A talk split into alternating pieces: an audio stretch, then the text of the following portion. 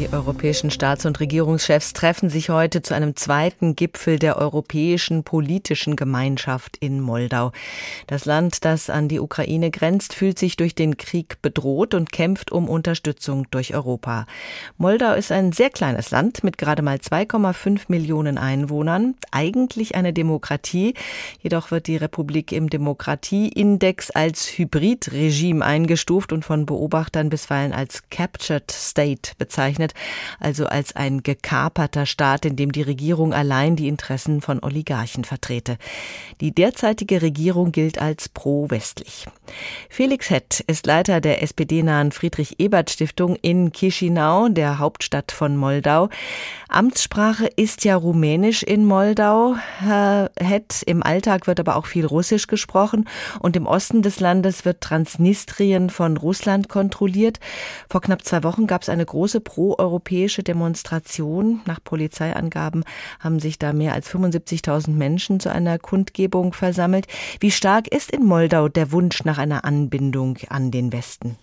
Der ist schon relativ stark, dieser Wunsch zu spüren, auch wenn in Umfragen immer aktuell so um die 60 Prozent sich für eine EU-Integration aussprechen. Das heißt, das ist nicht ganz so euphorisch wie in anderen Ländern, wie derzeit in der Ukraine oder auch in Georgien, aber es ist doch schon eine stabile Mehrheit, die den EU-Integrationskurs befürwortet.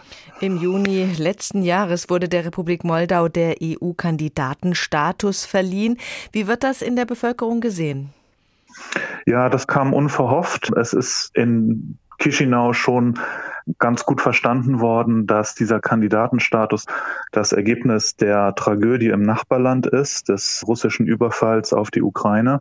Und diese Chance will jetzt die Regierung möglichst gut nutzen und möglichst bis zum Ende des Jahres auch die Beitrittsverhandlungen aufnehmen, um dieses Fenster der Gelegenheit zu nutzen, dass das eben gerade dort ist.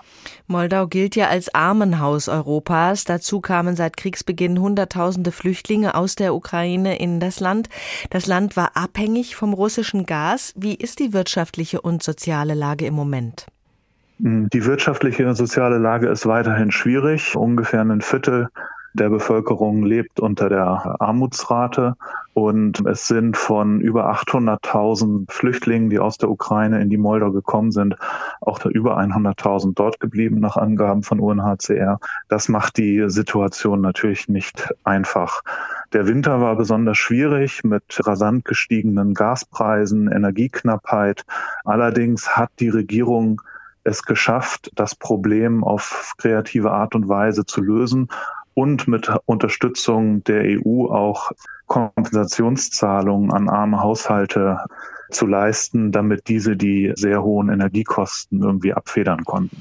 Die Zahlen sind das eine. Wie sichtbar ist die Armut denn auf Moldaus Straßen? Ja, die ist schon durchaus sichtbar. Also es gibt zum Beispiel am Wochenende einen großen Flohmarkt, würde es nicht treffen, direkt am Bahnhof in Chisinau.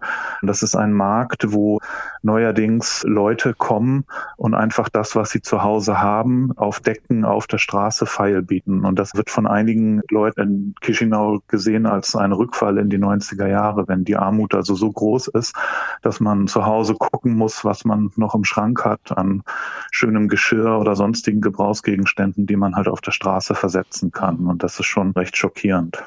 Wie stark wirken in Moldau denn die pro-russischen Einflüsse? Wie macht sich das im Alltagsleben bemerkbar? Naja, im Alltagsleben macht sich das einerseits bemerkbar durch die russische Sprache, die man überall hört. Und es gibt eine hohe Präsenz von russischen Narrativen, von russischen Telegram-Kanälen, die konsumiert werden. Und was auch wichtig ist dabei zu sehen, ist, dass die moldauische Opposition, die versucht, die Macht zurückzubekommen im Land, auch über Moskauer Bande spielt und diese russischen Narrative auch äh, gezielt nutzt und einsetzt, um die Regierung zu diskreditieren und um die politische Botschaft zu verteilen oder zu verbreiten, dass die soziale Lage viel besser wäre, hätte man gedeihlichere Beziehungen mit Moskau, wofür die Opposition halt steht. Russland möchte natürlich nicht, dass Moldau sich nach Westen orientiert. Russland will das Land wieder an seine Seite ziehen. Russische Geheimdienste sollen in Moldau bereits operieren. Wie fragil ist denn die pro-westliche Regierung in Moldau? Ja, die sitzt nicht besonders fest im Sattel, zumindest wenn man den aktuellen Umfragen trauen kann. Wären jetzt Parlamentswahlen, würde die Regierung diese zwar gewinnen, aber sie würde nicht genug Stimmen bekommen. Sie würde circa ein Drittel der Stimmen bekommen, um eine eigene Regierung zu bilden. Und ein pro-westlicher Koalitionspartner oder eine pro-westliche andere Kraft, die ins Parlament einziehen würde, ist aktuell nicht in Sicht. Und das ist ein Teil des Problems, dass die Regierung einerseits die große Unterstützung des Westens hat, der EU hat und auch der USA hat, aber selbst ihre Machtbasis nicht besonders fest ist, was die innenpolitische Dimension angeht. Hilft da so ein Gipfel der Europäischen Politischen Gemeinschaft in Moldau wie heute? Ja, das hilft auf jeden Fall weil das eine Riesensache ist für so ein kleines Land wie die Moldau. Sowas hat es noch nie gegeben, dass also bis zu 50 äh, Staats- und Regierungschefs aus ganz Europa nach Chisinau kommen. Das ist ja ein Land, was bisher eigentlich immer eher an der Peripherie sein Dasein gefristet hat. Und nun hat man auf einmal diese große internationale Aufmerksamkeit. Und wenn alles gut geht, wenn die Gipfelorganisation glatt über die Bühne geht, dann kann die moldauische Regierung auch beweisen, dass sie halt diese Umsetzungskapazität hat. Das wollen wir erstens hoffen. Und zweitens wäre dann das auch etwas, worauf die Moldauer sicherlich stolz sind.